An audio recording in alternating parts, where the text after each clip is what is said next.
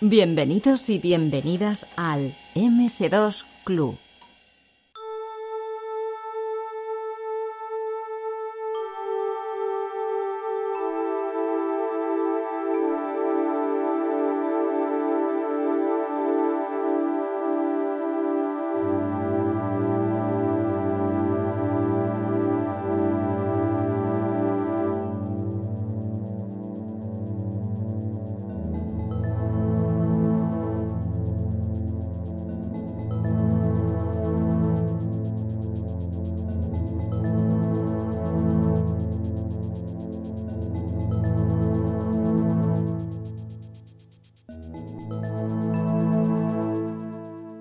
Pues el otro día teníamos a Juanjo Muñoz que nos explicó un poquito cómo se hacían las aventuras conversacionales antes, ¿no? En la época.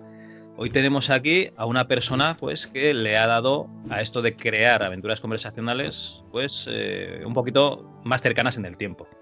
Hoy tenemos aquí a Ricardo Ollón, el autor de Rescate 2019. Hola Ricardo, ¿qué tal? Buenas, ¿qué tal? Muy bien. Pues eh, como te estaba comentando antes, a mí se me quedó el gusanillo cuando estuve hablando con Juanjo de hablar con alguien que estuviese desarrollando una aventura conversacional clásica, pero con medios modernos. Ajá, y, no, no, se quiso presentar nadie, por eso me has contactado a mí. No, no, la verdad es que me metí en el grupo de retroaventuras. Nada más eh, Juanjo dijo, oye, que estamos aquí en el grupo Retroaventuras, tal y cual. Yo me metí en el grupo, aunque yo no participe porque no tengo ni idea de nada, ¿vale? Yo estoy ahí como un stalker, ¿no? Que se dice, como un acechador. Ajá. Y todo el rato salía eh, Rescate 2019, Rescate 2019, digo, soy muy grasa, sí. tú y otras personas lo decían. Y digo, pues coño, pues vamos a ver qué es esto de Rescate 2019. Total que me meto en la página, empiezo a ver que, has desarrollado el juego con diferentes parsers, ¿no? Podríamos denominar. Y digo, coño, Tate, Tate, este es mi hombre. Ricardo nos va a explicar aquí un poco cómo se hacen las aventuras conversacionales a día de hoy. Entonces, antes de meternos en manteca, ¿vale? Eh, yo quería preguntarte, ¿tú cómo conoces las aventuras conversacionales? Mm, a ver, ¿quieres que te lo cuente todo desde el principio? No, no, hasta Puedes pasar directamente a los 80, 90 si quieres, ¿vale? Mm, sí, bueno, es que antes de eso tampoco conocía nada. ¿eh? No cuando jugabas al de pequeño. Yo me gustaría, de hecho, me gustaría retroceder un poco más. Antes de las aventuras conversacionales, ah. algo que tuvo mucha influencia, algo que tuvo mucha influencia en mí antes de las, incluso de las aventuras conversacionales, fueron aquellos libros que probablemente los de nuestra generación recordarán de Elige tu propia aventura eh, la colección roja famosa, que es la más famosa de todas. Y luego había otras colecciones. Había una negra que era de dragones y mazmorras. Y otra, otra blanca que era la máquina del tiempo, que también me encantaba lo de la máquina del tiempo. Y esto, era, esto fue mi primer acercamiento a lo que es la ficción interactiva. Son historias en las que tú participas. No es exactamente lo mismo que una, que una aventura conversacional, pero es ficción interactiva. Y eso me, influyó mucho, eso, sobre todo el tema de contar historias. Luego cuando descubrí las aventuras conversacionales, pues eh, yo creo que empecé como muchos trasteando con el Quijote. Y digo trasteando porque nunca fui capaz de pasármela, eh, no sabía lo que había que hacer. Era, era muy complicada, es una aventura que no te da pistas, que muchas veces no sabes qué hacer, encima te matan de cualquier manera, eh, por, por, nada, porque pasas hambre, porque abres abres la alacena y te salta una rata y te muerde y mueres. Y entonces, pues eh, eh, tenía lo que en el fondo ha sido siempre un poco la leyenda negra de estas aventuras conversacionales, que es esa dificultad disparatada y ese no saber qué hacer. Pero bueno, ya empiezas a trastear con ese tipo de aventuras y ya te llama la atención, te pica el gusanillo, ¿no? De, de, seguir por ahí a ver qué más hay de este tipo y tal. Yo creo que, que realmente cuando me las empecé a tomar en serio, fue a través de, los artículos de que escribía Samudio, Andrés Samudio en la Micro Hobby, que, tenía dos secciones que eran el, viejo archivero y el mundo de la aventura. Y ahí leyéndoles es donde empiezo realmente a sentirme fascinado por este género. Y entonces, pues eso, estábamos todos esperando como agua de mayo que nos llegaran sus aventuras. Y, nos llegaron, bueno, la, primera, yo creo que la primera que se publicó, ahora estoy con la duda, fue la de la aventura original, ¿verdad? No fue la de la diosa de Cozumel. La, bueno, yo creo que las del, bueno, hubo una antes, según, según la entrevista, lo que pasa es que como fue el mes pasado, ya, ya casi no lo recuerdo, que se vendió como una especie de demo o algo así. Ya, el Firfurcio, sí. pero bueno, eso no era un juego, era un, era un, minijuego, sí, era una demo. La demo, vale. Y luego sería la aventura original y luego ya la, la, sí, iba a decir la trilogía, pero no, sería Cozumel, ¿no? De hecho, perdón, que me acuerdo de, de, otra aventura anterior. Una aventura anterior que me gustó mucho entonces fue la de la Guerra de las Vajillas. Ah, vale. Esta especie de parodia de Star Wars que yo cuando la jugué, pues eso, tendría 15 años, no sé cuántos, y me reí muchísimo. Ahora la, la reviso ahora y no me parece, me parece una aventura que deja mucho que desear. Pero bueno, en su momento. Tú, ten en cuenta que cuando eres pequeño eres muy influenciable y no tienes criterio. Entonces, cualquier cosa. Tuvo su efecto en mí. No, era, era Star Wars, ¿sabes? Todo lo que fuera la guerra de las galaxias ya me gustaba. y si encima se la tomaban con humor, pues era, era la versión de aventura de texto de lo que podría ser el Spaceballs de, de Mel Brooks. Y me lo pasé muy bien con esa aventura. Y luego, pues eso, ya llegaron las de AD, la, la, aventura original, las de Cozumel, el Jabato y todas esas, que, que, que, que ahí es donde el, el, género en España, digamos, que toca techo, pero al mismo tiempo, al mismo tiempo es un, es un visto y no visto, porque ya estamos en el año 89 y ya el, al Spectrum ya le queda poca vida, están los 16 bits ahí pegando fuerte y llegan las aventuras de point and click y, ahí ya las de texto se desvanecen de algún modo. Bueno, siempre queda un nicho de, fans, pero a nivel comercial podríamos decir que llegaron tarde y, duraron poco. Bueno, pero al igual que quedan librojuegos, que para los que, digamos, si hay algún millennial que esté escuchando esto, los libros de Elige tu propia aventura, básicamente, pues tú empezabas a leer y llegaba un momento en el que te hacía elegir una de dos opciones o tres, etcétera, y en cada una de las opciones te decía, pues vete al, a la sección 105 o vete a la sección a la sección 59. Y entonces, pues tenías que ir yendo sin leer todo lo que había entre medio a esa sección y continuaba la aventura a partir de ahí. Los libros de tapa negra que comentas, esos ya eran un poco más complicados porque era una especie de adaptación de un juego de rol Sí, había distintos. Tú solo con cada, un libro. cada juego tenía un diseño distinto, es verdad. Porque además, eso antes lo iba a comentar y no lo he dicho. Por ejemplo, los de la máquina del tiempo. Sí. O sea, los de, los de Dirige tu propia aventura tenían distintos finales y de hecho te los promocionaban así. En la portada ponía Era... 25 finales distintos. Todos, todos sierra menos uno, ¿no? Todos los finales mueres menos uno. menos uno. En cambio, en los de la máquina del tiempo solo había un final lo que te pasaba si elegías mal es que te metías como en, loops, en ciclos, y volvías otra vez al punto de partida hasta que elegías bien. Entonces solo había un final y dabas muchas vueltas hasta que lo encontrabas. Otros que estaban más orientados al rol, pues tenían, había juegos, que, había libros, juegos que incluso tenían su hoja de personajes, sus estadísticas, tenías que tirar dado, etcétera. Una maravilla. Hombre, los de Games Workshop, el, los Final Fantasy, o sí, Fighting Fantasy, etcétera. Sí, sí, sí. Había unos, jugué, me acuerdo uno que no sé ni, ni de qué colección era, pero era de, de Star Trek. Y yo todavía ni, ni, conocía el universo de Star Trek en aquellos años cuando lo jugué. Y, y, era pues eso, tipo rol, te hacías tus hojas de personaje, tirabas dados y tal. Y era una cosa fascinante. Bueno, eh, igual que a día de hoy se siguen haciendo librojuegos, quedaría un nicho ¿no? de gente pues, que les gusta este tipo de, de libros y los, los, sigue realizando y gente que los compra, claro. Eh, pues también están las aventuras conversacionales como un nicho, se ha quedado como un nicho porque realmente a nivel comercial casi diría que no, que no hay aventuras conversacionales desde mi limitada experiencia. ¿eh? No, o sea, yo meto en Steam no. y... ah, salvo, que te, salvo que quieras meter en el saco cosas como las visual novel, ¿no? Eso, visual novels o algo así, pero que no es exactamente lo mismo. Las visual novel sería, digamos, como un libro de Elige tu propia aventura en el que te han a elegir opciones, que sería la forma fácil de hacer una aventura conversacional. Mm. ¿Qué problema hay? Que las máquinas de 8 bits, máquinas como el Spectrum, en las que estaba Ricardo, no tenían bastante memoria y en lugar de poder meter opciones ilimitadas, texto ilimitado, imágenes ilimitadas, pues lo que tenían era básicamente eh, un parser, una persona, bueno, una persona, un pequeño demonio que se encargaba de, de recoger lo que escribía el usuario, el jugador en este caso, y cuando le daba la gana, pues reaccionar, o si no, te decía que no sabes lo que le estás diciendo. Que ese es, yo creo que lo que más echaba para atrás a lo mejor a los jugadores noveles cuando se enfrentaban ¿no? a una aventura de texto. Sí, exacto, porque aparte de la dificultad que mayor o menor que pueda tener un juego, y muchos sabréis o recordaréis que los 80 lo que se llevaba era la dificultad extrema, quizá porque los videojuegos venían del, salón recreativo, y ahí la idea era que, que las monedas estuvieran circulando todo el tiempo, claro, entonces la dificultad era alta. si a esto le añadimos que un parser te permite escribir lo que quieras, literalmente lo que quieras, no hay límite, pero luego sí hay límite evidentemente en lo que entiende. Y si encima tienes un programa que entra en 48K de memoria, pues el límite de lo que te entiende es muy pequeño. Esto y el y simplemente el sistema de diseño de juegos que se llevaba en los 80, pues que era, eran los 80 y era todo mucho más a la improvisación, no tenían los estándares de diseño que podemos tener hoy en día. Entonces,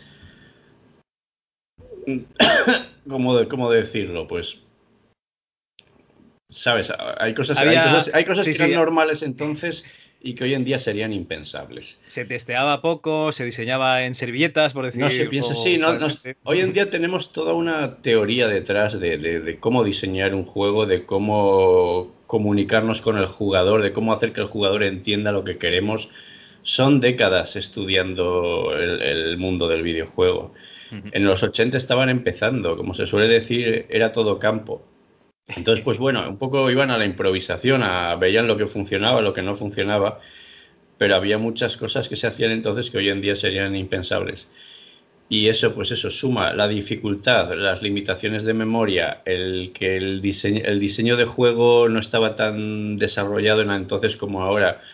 Al final eran juegos que muchas veces te tenías que pelear con ellos, no te entendían, y te volvías loco para adivinar cuál era esa frase que tenías que decir para que el juego reaccionara, etcétera. Sí, sí.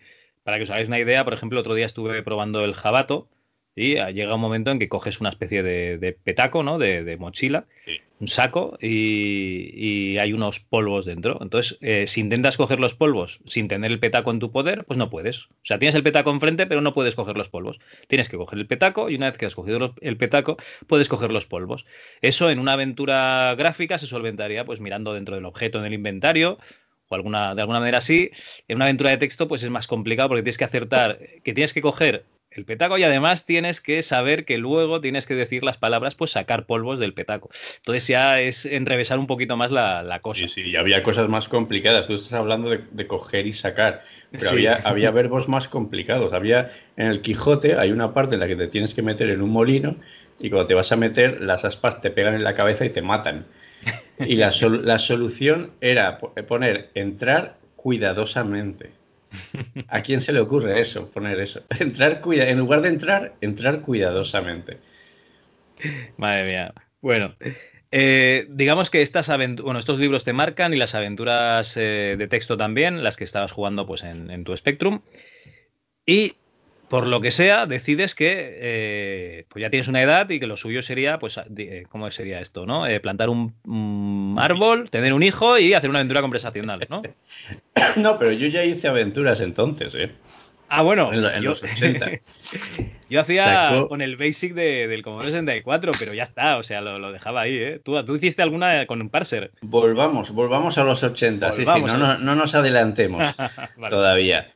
Pues antes he hablado de Andrés Samudio, de su compañía Aventuras AD. Aparte de aventuras, esta gente lo que hizo fue editar un parser, que era el Pause, que es un parser inglés, pero que ellos además lo adaptaron un poco a, la gramática española y tal.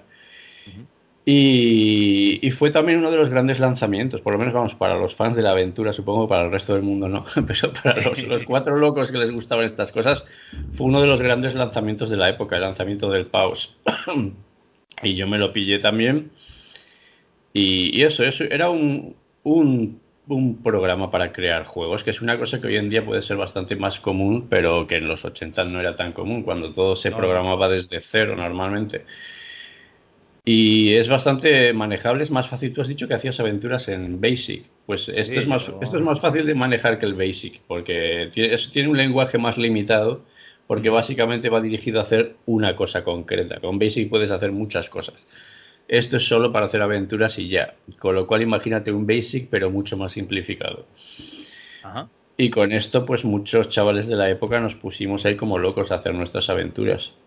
Y yo también hice mis aventurillas. Hice eh, varias, de las cuales la más destacable sería Rescate, que es la versión original del juego que hice después. Vale, claro, por eso el otro se llama Rescate 2019. Si es que, desde luego, claro, claro, muy bien, muy bien. Entonces ya en su día eh, utilizaste el pause para hacer tus aventuras, las grabarías en una cinta y se las pasarías a los colegas o incluso igual la enviaste a, No, se intentó vender, vamos, la, mandé a Micro Hobby sí, porque hicieron un concurso de aventuras y, participé en aquel concurso que quedé como la, la, primera ronda de eliminaciones o la segunda o algo así, quedó por ahí. Luego tenía unos amigos que, que con los que sacábamos un fanzine de aventuras, bueno, había un poco de todo, aventuras, rol, tal fanzines, igual hay que explicar también qué es, qué es un fanzine. Pues una revista hecha por, aficionados, ¿no? Básicamente, o sea, unas fotocopias normalmente. Sí, eso antes de Internet, claro. Ahora todo esto se haría en una página web. Una página web, sí. Pero antes, cuando no existía Internet, ¿qué hacía, ¿qué hacía la gente que quería compartir sus hobbies? Pues se montaban una revista hecha con fotocopias en blanco y negro, porque las de color eran muy caras. Como mucho, bueno, yo he llegado a hacer fotocopias en color, pero solo para la portada. Y eso es lujo, ¿eh? eso era lujo. eso sí, eso ya era otro nivel. Y nada, y sacábamos este fanzine de, aventuras y tal. Y también a través de este fanzine se intentó vender el, rescate, que no sé si vendí tres copias o algo así. Hombre, oye, pues no está mal, ¿no? No, es ni una ni dos, o sea, son tres. ¿Algún amigo, amigos y conocidos? No, esto se las pasaba gratis. Ah, Pero bueno, nada, una aventuría muy mala, ¿eh? por otra parte. Lo digo en serio, sin ninguna falsa humildad. Yo tenía 16 años cuando la hice y, era, una, era una basura, es una, aventura totalmente injugable. Pero bueno. Bueno, pero digamos, eh, te quitaste la espinita, ¿no? Hiciste una aventura entera, ¿no? Con principio y final. Sí, sí. Hice varias, lo que pasa es que esa es la que ha sobrevivido. Hice, la primera que hice era todavía peor, era bastante mala. Luego hice una en plan El Señor de los Anillos y tal, que, ya se perdió en la noche de los tiempos. Y bueno, pero me lo pasé bien. Igual no hice ninguna obra maestra, pero por lo menos disfrutaba haciendo esas cosas. Eso es lo importante. Vale, eh, digamos que en aquella época pues era un poco complicado, ¿no? Programar, tenías que cargar eh, la cinta, esperar a que cargase, que cargase bien, eh, teclear, no sé si tenías un Gomas o un Spectrum ya un poquito más profesional, ¿no? Un Plus o un Plus 2. Un Plus 2, tenía un Plus 2. Vale, bueno, ahí al menos se tecleaba bien, ¿vale? Eh, Amstrad hacía cosas bien como los teclados. Los teclados sí, no, la verdad es que sí, la verdad es que esto, ahora que, no nos oye ningún Spectrumero, la verdad es que Amstrad le hizo un gran favor al Spectrum con ese Plus 2. En aquella época programar era muy complicado, más que nada por la capacidad de memoria y de proceso y de entrada y salida de, la, de las máquinas, pero a día de hoy eh, tú has vuelto a hacer eh, rescate para la máquina antigua, para el Spectrum, pero con máquinas modernas, ¿no? Con, hardware moderno. ¿Qué tal? Qué, diferencia hay? Pues te cuento, yo en principio en el 2019 hacía, se cumplía el 39, el 39 no, el 30 aniversario de la aventura Rescate, que, que la hice en el año 89. Y entonces, como es una cosa, hacer juegos es una cosa que siempre me ha gustado, siempre he tenido curiosidad, aunque la mayor parte de los tiempos Perdón, la mayor parte de las veces se me quedan a medias, empiezo una cosa y no la acabo y tal. Pero bueno, es una cosa que siempre me ha llamado la atención. Y en este caso, cuando se cumplió el 30 aniversario, dije, oh, ¿por qué no cojo esta aventura y la... Al principio la idea no era ni rehacerla, la idea era como darle un pulido, hacer una especie de versión redux. Yo lo que quería era editar la aventura en el pause y corregir pues mejorar los textos, mejorar algunos puzzles que igual no estaban claros, darle un pequeño lavado de cara, ¿no? Perdona, perdona, eh, un inciso. ¿Recuperaste tu cinta del rescate? No, la tenía, la tenía ya por ahí. De hecho, andaba, andaba por internet, incluso el, juego o sea, en, versión TAP o ZX o lo que sea. Cuando te, o sea, cuando te pones a tocar el código en pause, es de tu propio juego 30 años después, ¿no? No, no, pero no exactamente, no exactamente. Ah, vale, vale. La idea era esa, ¿vale? La el principio la idea era, cojo mi aventura, la abro en el pause y me pongo a retocar cosas, a pulir cosas. Lo que pasa es que luego esa idea empezó a crecer y a crecer y a crecer. Porque enseguida dije, ¿y por qué no la hago desde cero? Y al principio también iba a usar el pause con el emulador de Spectrum. Pero entonces descubrí, o me descubrieron, de hecho fue Darío Ruellán, lo nombro desde aquí, gracias a Darío, quien me descubrió este programa que existe que se llama InPause, que es, es básicamente para. Es creado por Mastodon, además, se me había olvidado nombrar al autor. Eh, sirve para trabajar con Pause, pero desde el PC. Vale. Básicamente, mira, yo no soy programador y ahora igual no, no, no, voy a saber explicar las cosas con el lenguaje técnico adecuado. Pero bueno, básicamente lo que haces es, es eh, programar la aventura en tu PC y portarla al, al Spectrum, no al Spectrum, sino al emulador de Spectrum. Y ahí, ahí la lee el pause y ya tienes una aventura de pause la puedes grabar en, cinta virtual, etcétera. Con lo cual es, es, lo mismo que trabajar con el pause, pero con la inmensa comodidad de, estar en el PC. Claro, imagínate el sufrimiento de volver ahora a un, a un Spectrum, pues eso, con las cintas para aquí y para allá, con cosas que tiene el pause, como que cuando creas una, una, serie de archivos, luego no los puedes cambiar, los tendrías que editar, o sea, no los puedes mover de sitio, los tendrías que, editar completamente y no sé, es un poco lío todo lo que es editar, cambiar cosas. Entonces, esto en Spectrum, digo, en, en PC se hace mucho más fácil. Puedes manejar todos los archivos con una increíble flexibilidad y cuando lo tienes hecho lo mandas al, emulador de Spectrum y de ahí te lo grabas a una cinta virtual, como digo. Esto empecé a hacer así mi aventura y ah, cuando iba por la mitad o así me di cuenta de que se me quedaba corto. ¿Qué pasaba? Que el, que el Impause solo funciona en, la versión 48K del Spectrum. Ay, madre. No hay para 128. Digamos. Yo necesitaba más, yo necesitaba 128. Y entonces una vez más, tuve la suerte de que otra persona me ayudó, en este caso Sergio de Pope, que es un programador cojonudo. Este tío se ofreció a ayudar, cogió el. Porque el, Mastodon, el que creó el Impause, lo creó hace ya varios años y el tío ya lo. Lo, tenía, dejado de lado. El, tío dejó el código ahí abierto para al alcance de quien quisiera continuar con su trabajo.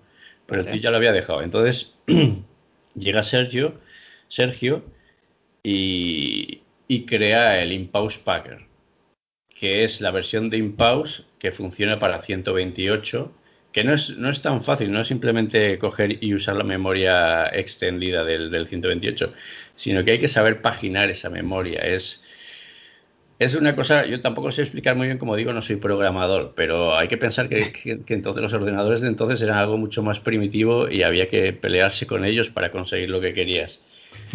Pero bueno, este hombre, pues eso, crea esta, esta herramienta que ahora sí permite crear aventuras para 128 y además, bueno, les, les metió otras mejoras y también creó un editor de caracteres y otras cosillas que hizo que, facilitaron mucho el trabajo de creación de, esta aventura. Y entonces la hice para 128, lo que es el primer episodio de, de, tres que iba a sacar de, de Rescate 2019 al final lo saqué así. El primer episodio lo hice en pause, pero desde PC y para 128K.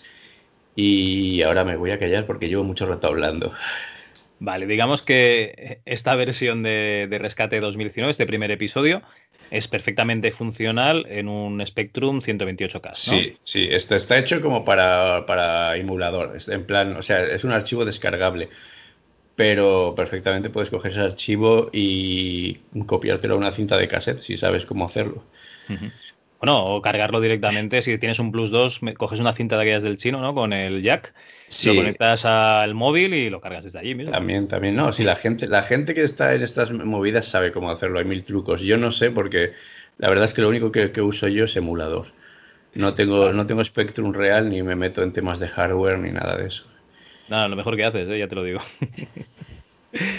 vale, pues, oye, bien, ¿no? O sea, en, hace 32 años hiciste un juego en Spectrum y 32 años después, bueno, 30 años después, sacas una parte de él ampliada. Me imagino que eh, esta versión ocupa más porque le, metiste gráficos, entiendo. No, no tiene gráficos. La de, ah, la de Spectrum no tiene gráficos, pero está bien que lo digas porque se me había olvidado mencionar esto. he comentado antes que, que, al principio solo quería darle un lavado de cara a la aventura y que, al fin, y que luego fue creciendo y creciendo el proyecto. Realmente se convierte casi en una aventura nueva, porque conforme la voy haciendo, mis ambiciones van creciendo y digo, ay, ¿por qué no hago... ¿no? sí, digo, ¿por qué no hago esto y por qué no hago aquello? Y luego digo, esta historia no tiene mucho sentido, este personaje aquí no pinta nada, ¿por qué no cambiarlo y tal y darle más sentido? Y poco a poco voy reescribiendo, como dices, y la historia se va complicando y, al final se convierte en una aventura totalmente nueva solo que conserva el, esqueleto de la original. Sigue el mismo esquema básico, pero es una historia nueva y hay otros puzzles, otros personajes, otras situaciones y es más grande además. Y eso, como digo, sin gráficos en Spectrum, sigue siendo una aventura más grande que la original. Vale. Oye, eh, en algún momento, por lo que sea, decides que también vas a hacer una, una versión que se pueda ejecutar en un PC.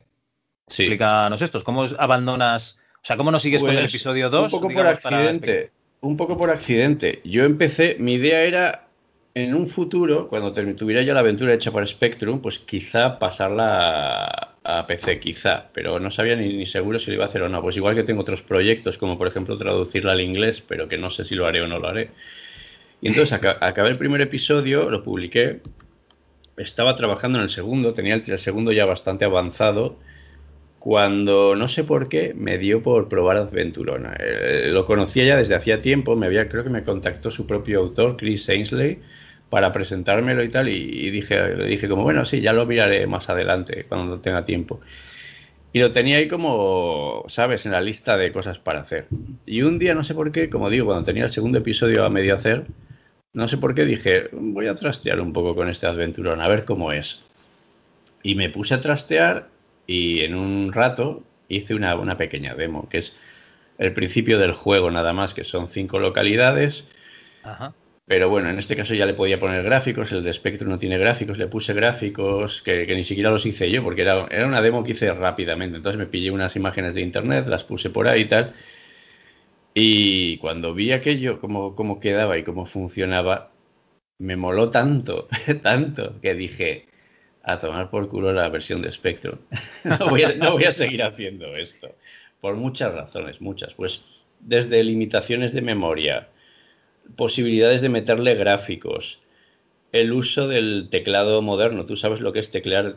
¿Tú has dicho que eras de, de Commodore, perdona? O... Pues yo tuve un Commodore de a los nueve años, muy, muy crío. Luego enseguida tuve un 286. ¿Pero usas, usas ahora emuladores o algo así o no? Bueno, dos box, pero normalmente uso teclado de Ah, vale, vale. No, pero es que si usas ordenadores de 8 bits como el Spectrum, el MSX, sabrás que, tienen, el teclado tiene lag. Si intentas escribir rápido, se te come letras. Entonces tienes que estar como, como marcando muy bien cada letra para que te entienda.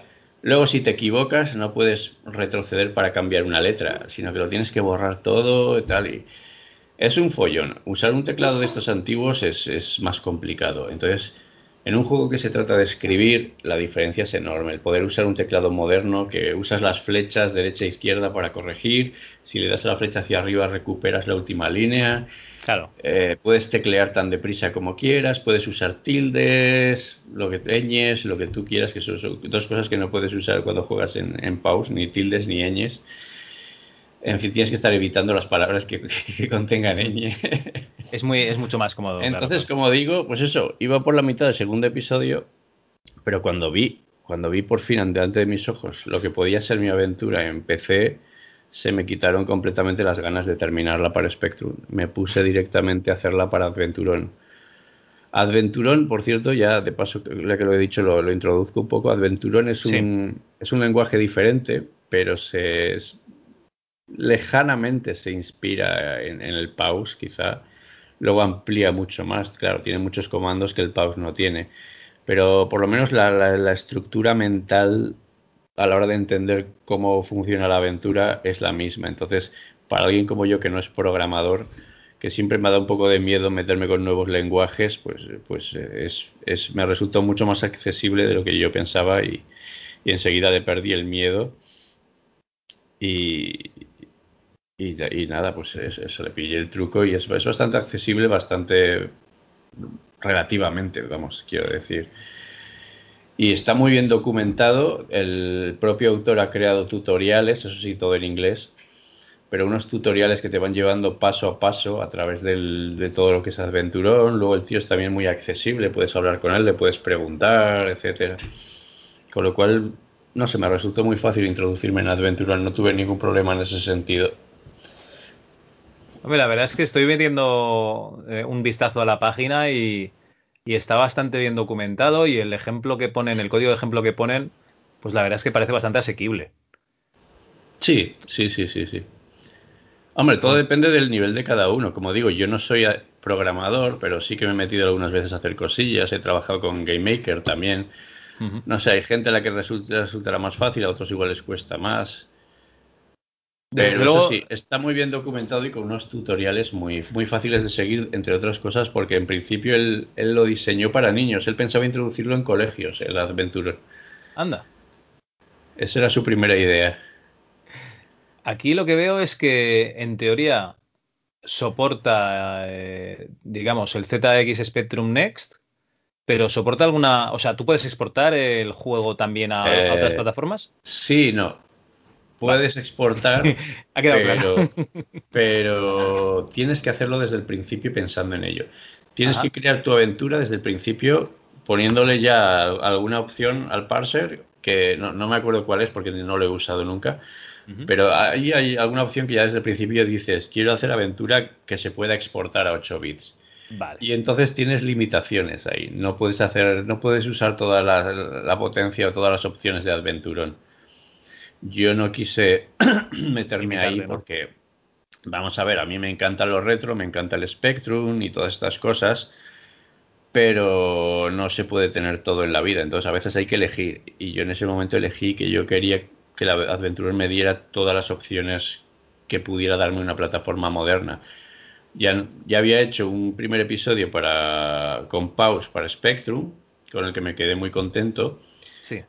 Pero no estoy ciego como para no ver todas las limitaciones que tiene. Y, y ahora mismo, después de esa experiencia, yo ya no quería seguir atado a limitaciones, ¿sabes? Yo quería, yo quería moverme hacia adelante, no hacia atrás. Entonces digo, pues venga, ahora voy a hacer una aventura para PC. No, quiero hacerla para PC y portarla a Spectrum porque, o sea, yo sé que a mucha gente le, molestará que diga esto, pero al final llega un punto en que me pregunto, ¿para qué? ¿Para qué? en, qué ¿En qué mejora mi aventura si la puedes jugar en un Spectrum? Mira, yo te digo una cosa, yo la nostalgia que tengo es de los juegos que yo tuve en su día o de los juegos que podía jugar en la plataforma en su día yo no tengo nostalgia de, juegos nuevos, de lo que se llama neo retro. Entonces yo, por ejemplo, sí que me encanta jugar a, juegos antiguos, pero no le acabo de ver el gustillo a jugar a juegos nuevos hechos en plataformas antiguas. Pero eso soy yo, ¿eh? o sea, es mi, gusto. No, pero simplemente... Exacto. Porque mi, mi, digamos, mi razón de utilizar juegos antiguos es pues porque lo recuerdas, ves que estuvo hecho en la época, pues luego ya te informas y miras quién fue el desarrollador, etcétera, y eso te va, yo qué sé, mm, no, no retrotrayendo, pero bueno, es una cosa que te agrada. A mí me parece muy bien que haya gente, pues yo qué sé, yo John Cortázar, ¿no? Eh, esta gente que hace juegos para, para MSX a día de hoy, mm, por ejemplo, ¿eh? te digo John Cortázar porque es la primera persona que me ha venido a la cabeza y lo conozco.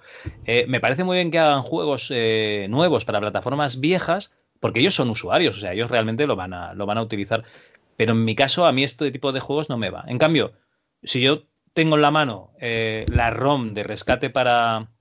Perdón, de rescate 2019, episodio 1 para Spectrum, o Rescate 2019, este juego que, nos vas a explicar ahora cómo lo, cómo lo podemos jugar, pues yo jugaría la versión nueva, ¿vale? Porque es un juego nuevo y yo entiendo que para mí voy a jugar a la versión nueva. Y es lo que yo recomiendo, jugar a la nueva, no juguéis a la otra. No, pero vamos a ver, cada cual entiende esta afición a su manera, por supuesto. Correcto, ¿eh? correcto. Yo sí que valoro desarrollos modernos hechos para plataformas antiguas. Creo que se hacen cosas muy buenas, creo que se hacen juegos para Spectrum y para otras plataformas que superan a, lo que se veía en su día, pues porque ahora tenemos otro, otro, otra documentación, otro nivel de, desarrollo, porque hay tiempo, tenemos más tiempo libre, no hay presiones, porque, tenemos herramientas modernas, aunque, aunque vaya dirigido, aunque vaya dirigido a la misma plataforma de 8 bits, pero si lo puedes trabajar desde una plataforma moderna, la diferencia es enorme, enorme. Y yo sí que valoro aquellos, esos juegos, creo que salen cosas muy buenas. Pero quizá en una aventura de texto no se aprecia tanto el... No sé, un juego de acción en plataformas puede tener el encanto de los gráficos, de la limitación de memoria y tal, todo eso le puede dar un cierto encanto. Pero en una aventura de texto no le veo tanto ese encanto. al fin y al cabo es texto, ¿sabes? Y lo que, lo que más vas a notar si juegas una aventura de texto en 8 bits, lo que más vas a notar es que el teclado responde lento. Eso es lo que más vas a notar. Entonces no, no no sé, o sea, yo te digo que me lo pasé muy bien trabajando en la primera parte de rescate, en pause, en pasándola al Spectrum y tal. Me quedé muy contento con el resultado. Pero bueno, para mí es una experiencia que ya he tenido y ya está. Ya esa, esa experiencia ya la dejo atrás y ahora sigo adelante. Y ahora estoy en, en, otro, en otro rollo. Vale. Bueno, vamos a meternos en este rescate 2019. Tú lo haces en Adventurón y, por ejemplo, yo estoy aquí en tu página de, de itch.io, ¿vale? A la cual podéis acceder desde rescate2019.com. Y yo veo aquí que puedo ejecutar el juego directamente desde navegador. es, ¿qué, es este prodigio? Exacto, exacto. Pues eso es una cosa que al principio no me gustaba nada. ¿Por qué? Pues simplemente porque soy un, viejo. claro, venimos con esta mentalidad de, no, en mis tiempos los juegos venían en cajas de zapatos con mapas y cosas dentro. pero, pero al final, al final me he dado cuenta que es la mejor opción. Es un poco como Steam. No sé si tú eres usuario de Steam. Sí. Yo dejé de comprar juegos en físico hace entre, no sé, no sé decirte, quizá hace 15 años que dejé de comprar en físico. Una vez que me hice ya fiel a Steam, todo digital. y esto de jugar en navegador, pues al principio lo veía como cutre, porque te recuerda estos juegos de Flash que jugábamos, eh, ¿sabes? En los 2000 es juegos gratuitos de Flash. Cuando lo petaba Flash porque era más bonito que una página web. Pues tiene esa cosa así como cutrecilla de, ¿no? Pero, pero si te quitas esa idea de la mente, al final el juego es lo mismo. O sea, tú si te lo descargaras y lo jugaras, lo ibas a, ver exactamente igual. La diferencia es que si está online, funciona como pues, Steam. Funciona igual que Steam. ¿Qué, quiero decir con esto? Que a mí me permite actualizarlo en cualquier momento y tú no tienes que bajarte un parche ni nada, sino que tu juego se va a actualizar automáticamente. Y para mí eso es una ventaja brutal, porque desde que lo saqué... Perdón, perdón.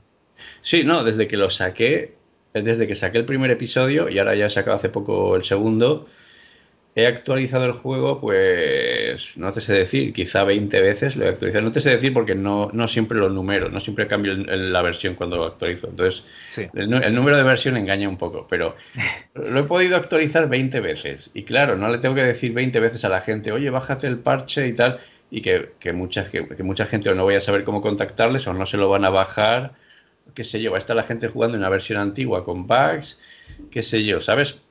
A mí me gusta controlar el juego, me gusta saber que el, único juego que la gente puede jugar en cualquier momento es la última versión. Y si yo mañana encuentro un bug, lo arreglo, lo actualizo y ya está. Y sin hacer nada, sin que tú tengas que hacer nada, ya tienes el bug arreglado. Y eso para mí es el futuro, es como Steam, eso para mí es el futuro. Entonces, me pide la gente versión descargable y o incluso versión física. Y yo es que no le veo ninguna ventaja. Yo en, principio no, quiero sacar porque no, no veo qué ventaja podría aportarme a mí. La experiencia de juego sería la misma. No solo eso, es que la ventaja de, que se ejecute en navegador es que es multiplataforma. Entonces, una persona que esté con, con iOS puede jugar, una persona que esté en su Mac puede jugar, un usuario de Linux puede jugar, muchísima gente desde el móvil Puedes jugar, en tablet, en móvil. Eso sí es una mierda jugar en móvil, pero puedes hacerlo si quieres. bueno, oye, eh, tú ten en cuenta que eh, los chiquillos que estén aburridos eh, pueden jugar a cualquier cosa. Yo qué sé, pues puede ser el Rescate 2019. Puede ser Among Us, sí, seguramente será Among Us, pero también podría ser Rescate 2019. Igual en tablet va mejor, porque al ser más grande lo digo por el teclado virtual y tal. Sí. Pero yo intento jugar en móvil y me cuesta mucho. Pero luego sé que hay gente que lo juega así. Pues no sé, son opciones, la cuestión es tener opciones y luego que cada cual elija la que más le guste. Básicamente hemos hablado del juego eh, para Spectrum, el de Adventurón, o sea, el de Impulse, perdona, el de Adventurón. Eh, ¿Estás trabajando en otra aventura ahora o sigues eh, mejorando? No, Lo que tiene Rescate es que son tres episodios. El primero lo saqué, no me acuerdo cuándo fue, hace bastantes meses. El, de hecho, vamos, te lo puedo hasta mirar rápidamente si quieres. Pues publiqué el primer episodio el 17 de octubre. El segundo episodio fue hace poco, fue el 13 de diciembre. Y ahora estoy trabajando en el tercer y último episodio, que lo llevo por la mitad o más de la mitad. Vale. ¿Y la idea que tienes cuando finalices eh, Rescate 2019? Ah, no lo sé. Morir. Hombre, en algún momento, en algún momento nadie es inmortal. A no ser que, oye, hayas encontrado la manera de eh, convertirte en un cyborg, que no sé, porque no hemos hablado de qué, qué narices es Rescate 2019. Es una aventura de ciencia ficción, ¿no? Sí, sí. Eh, te cuento, cuando la creé en el año 89 fue una cosa muy improvisada. Era, bueno, como, como, he comentado antes, yo tenía 16 años entonces y mi manera de crear una historia era improvisarla sobre la marcha. Ajá. Y lo que, lo, que, lo, que, lo que me inspiré bastante, supongo que fue en la Guerra de las Galaxias, en, esa, en ese tipo de atmósfera y de mundos y tal. Eh, la historia no tiene prácticamente ni pies ni cabeza. Es, van a pasando aventurillas, el, el, jugador va de un planeta a otro, le pasan aventuras, se encuentra a personajes y no tiene mucho sentido. Entonces, lo que hice cuando la reescribí fue intentar darle a todo eso un sentido, un argumento. Como he dicho antes, quise conservar la estructura original y no por nada, no es porque sea buena ni nada, que no lo es sino simplemente es un, un, capricho o un reto que me quise poner yo a mí mismo. Que, es decir, voy a coger esta historia y voy a ver si le puedo dar la vuelta de manera que ahora tenga sentido, que, que siga una estructura, una presentación, trama y desenlace, un, una narrativa, unos personajes, que todo de alguna manera encaje y cuadre y, y, y tenga algún sentido, ¿sabes? Vale. Y ese fue, ese fue el pequeño reto personal que me puse.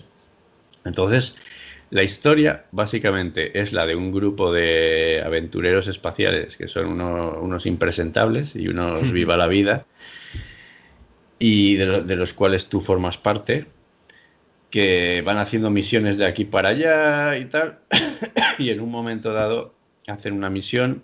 Al terminar la misión se emborrachan para celebrarlo se va uno por aquí otro se va para allá no se sabe qué pasa. Al día siguiente han desaparecido varios miembros del, de la tripulación, no vuelven. Y entonces tu trabajo es buscarlos. Eso es lo que te dice el, el, el, otro miembro de la tripulación que está en la nave. Te dice, oye, ¿por qué no vas y los buscas a ver dónde se han metido? Resacón en Las Vegas. Pero en el espacio. Vale, vale. Y entonces, básicamente, desde, desde, desde el principio, bastante tonto y bastante simple, lo que ocurre es que conforme vas avanzando en la historia, la historia se va complicando. Empiezas a. Empieza a crecer la historia, un poco igual que, que, que creció cuando yo la estaba escribiendo y al principio era muy poco ambicioso y luego las, ambiciones se fueron expandiendo, pues la historia aquí también crece, empieza, empieza a descubrir toda una serie de, de, tramas que al principio no habías visto. Y, bueno, tampoco quiero contar mucho porque no la quiero destripar, pero. Básicamente es una aventura espacial en la que de ciencia ficción en la que hay he intentado meterle humor, pero que no sea una comedia, no es Futurama. Intento vale. que también tenga sus partes serias, su quizás su pequeño momento de drama, incluso intento combinar un poco de todo, ¿no? Y luego ya si lo consigo o no, eso lo tendrán que decir los jugadores. y meterle también misterio, cómo se va desenvolviendo la historia y cada vez es más compleja. Y bueno, no sé, me he comido mucho la cabeza dándole mil vueltas a la historia, pero al final estos son, estos son cosas mías. Al final lo que importa es cuando alguien lo juegue, si, si le transmite algo o no. Porque yo, yo ahora te puedo decir, porque esta historia tal, tiene esta complejidad y tal y cual pero luego igual tú lo juegas y no lo no, no, no, he, sido la... capaz, no he sido capaz de transmitírtelo, ¿sabes? No lo aprecias. Uh -huh. Entonces esto, esto no es algo que lo tenga que decir yo como el autor, esto lo tiene que decir el jugador. Esto, Oye. vamos, que un autor hable de su propia obra es, es como una trampa, porque es tentador. A, a, un autor siempre le gusta hablar de su obra, pero, pero sabes que si te metes ahí, te estás metiendo en una trampa, porque vas a empezar a decir, es, una cosa acojonante, de puta madre, súper bien hecho y tal. Y ya no, tío, un autor no tiene que hablar así de su obra. Tienes que dejar, dejar que los otros, los demás juzguen tu obra. Entonces, yo lo que digo es que mi obra hable por mí. Perfecto. Oye, eh, una cosa que sí que tiene esta versión que no tenía la de Spectrum son los gráficos. Eh, me imagino que te están echando una manilla, ¿no? No, no, no. Te cuento la historia de los gráficos. Ay, madre, al principio, mira, al principio yo no quería que tuviera gráficos, fíjate qué cosas, porque yo tenía la idea esta en mente de que yo quería que fuera una experiencia como muy literaria. Y entonces me parece que los gráficos lo llevaban hacia el terreno del videojuego, más que hacia el terreno literario. Esa, esa, esa, idea que tenía yo de aquellos libros de Elige tu propia aventura y tal. Sí. Pero bueno, yo eh, reconozco que estaba equivocado. La gente me dijo que le pusiera gráficos y tal, y digo, bueno, venga, le pongo gráficos. Y al principio, mi idea, la idea que siempre tuve desde el principio para el rescate era que, si tenía gráficos tenían que ser dibujos de cómic. Yo lo veía como un cómic, esta historia pero yo no tengo la capacidad de dibujar lo que yo quería. Entonces estuve buscando gente a ver si alguien me lo podía hacer y tal, y fue muy complicado, que a nadie le interesa. Además es que es un montón de trabajo porque son muchas localidades, son muchos dibujos. Y, estuve mirando a ver si, si me lo podía hacer alguien pagando, pero incluso pagando es que son muchos dibujos, entonces el presupuesto se dispara. Sí. Y entonces, pues no, no, no había manera de que saliera con cómic. Entonces cambié de idea. Dije, ¿qué pasaría si en lugar de con cómic, con dibujo tipo cómic, lo hiciera con, con 3D, con modelos 3D? Porque, no sé, pensé que, como sabes que venden eh, assets, que son como... Es como si te compras, te compras un set de, de, Lego o algo así, ¿sabes? Y luego lo montas como tú quieres. Pues en las 3D es igual. Tú te puedes comprar una serie de elementos en 3D y luego te, creas unos escenarios, los cambias de sitio, cambias la cámara y tal. Entonces pensé, pues igual esto es más fácil hacerlo así. Y lo mismo, estuve mirando assets y tal, y por precios, hay, cosas por precios bastante asequibles y tal. Pero claro, luego dices, tengo no sé cuántos escenarios diferentes, al final también se dispara el presupuesto, se complican las cosas, al final vi que también se me iba de las manos el presupuesto con las 3D y ya en plan desesperado, ya no sabía qué hacer, ya qué, voy a hacer, no, sé cómo ponerle gráficos a este juego. Y una, una noche ya en plan desesperado digo, voy a intentar hacerlo yo mismo. Yo no tenía ni idea de, modelado 3D, ¿vale? Pero me puse a buscar qué programas hay para modelar 3D. Pues el Maya, el, el 3D Studio Max, Blender. Estuve buscando características de cada uno y al final me convenció el Blender. Me descargué el Blender, lo instalé, me fui a YouTube, puse tutoriales de Blender. y me puse a hacer tutoriales de Blender esa noche. Y estuve hasta las, no sé si hasta las 4 de la mañana o así haciendo cosas. Y al final, cuando me fui a la cama, ya tenía un boceto de lo que era la primera localidad del juego hecha. Y entonces dije, vale, los hago yo, ya está. El, viejo dicho de si quieres que algo se, se haga bien, hazlo tú mismo. Y al final no lo había planeado hacerlo yo, ni siquiera sabía hacer 3D y al final acabé haciéndolos yo. Y por cierto que ya, ya, ya tengo como algo así como 400 imágenes o algo así hechas. Vale, No solo, no solo porque hay un montón de localidades, sino porque además cada localidad tiene cuatro momentos del día, que es amanecer, mediodía, atardecer y noche. Oye, pero la verdad es que dan bastante el pego, porque le has puesto también, eh, ahora no recuerdo cómo se llama, el, digamos, esta trama como de cómic, ¿no? Que resalta los sí, eh, el borde exterior. Sí, pues porque como te digo, mi, idea siempre fue lo del, tema de cómic. Y además, no sé, tenía que, tenía que cubrir de alguna manera mis, mis limitaciones o mis carencias. No, no, muy bien. Juan Palomo, yo me lo viso, yo me lo como, sí, sí. Al final me quedé bastante contento, sí todos los que hacen juegos eh, por afición sabrán que es complicado contactar con músicos y con gente que, haga los gráficos, ¿vale? O, directamente con gente que programe, porque es, muy complicado. Cada uno con su tiempo libre, ¿no? Tiene sus ideas y, compaginarlas con otros, o hay una amistad o es, complicado. Sí. Bueno, eh, ya nos has explicado cómo has hecho eh, la aventura en Adventurón, ¿no? Cómo la estás desarrollando. Y vamos a ir cerrando la entrevista volviendo un poquito para atrás la vista y diciéndote así en, nivel, a nivel general, si tuvieses que recomendar una aventura de texto, una aventura conversacional o una ficción interactiva, básicamente, de todos los tiempos, moderna o antigua, eh, ¿cuál recomendarías a ese jugador novel que no ha tocado ninguna nunca? Uf, qué pregunta, qué pregunta. Yo he comentado antes que yo juego un poco a todo y que ha habido muchas épocas de mi vida en las que no he tocado las aventuras y que hay, décadas en las que no sé qué es lo que se producía entonces. Entonces, la recomendación que puedo hacer es totalmente personal, ¿vale? No te estoy diciendo cuál es la mejor que se ha creado nunca ni nada de eso.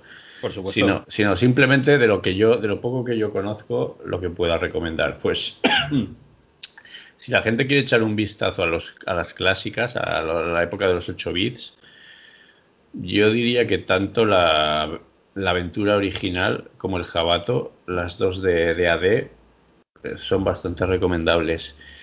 Ya entrando en una época más moderna, eh, están las aventuras de Rudolf Filmruhr y El Mosquetero de la Reina, que también me pareció muy curioso, sobre todo porque si uno no tiene experiencia o si le parecen muy difíciles las aventuras, El Mosquetero de la Reina es bastante recomendable para principiantes, porque es bastante ¿cómo decirlo? Lineal. Es como, es como ir siguiendo una historia. No, no tienes que dar muchas vueltas, ni, ni, hay puzzles demasiado complicados, sino que es bastante de, de, ir siguiendo la línea que te marca la historia. Entonces no, no te vas a perder, no es tan fácil perderse ahí.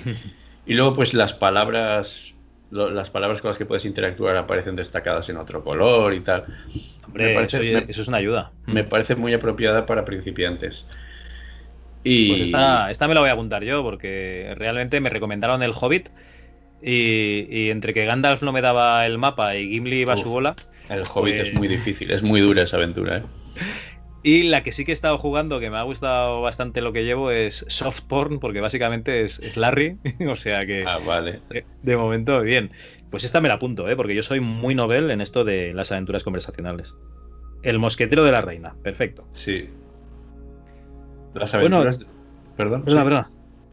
No, sí, las aventuras de Rudolf Finrur también he dicho antes, está bien. Hay una que mucha gente recomienda, pero yo no la he jugado, entonces no sé si recomendarla o no.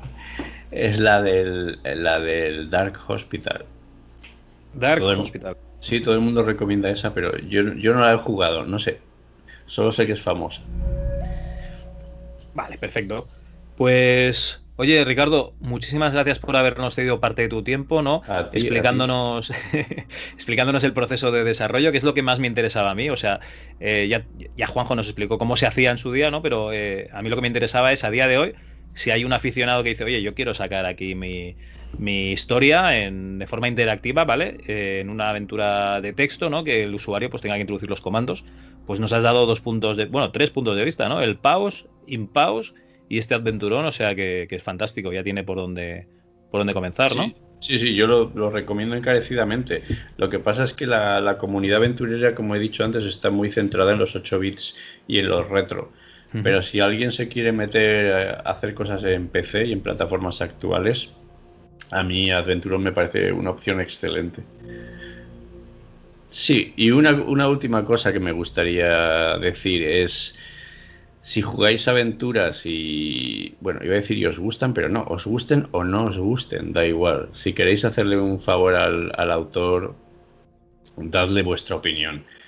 Una de las peores cosas, una de las peores experiencias que, puede tener cualquier creador de juegos es, es publicar su juego y que nadie responda, que nadie diga nada.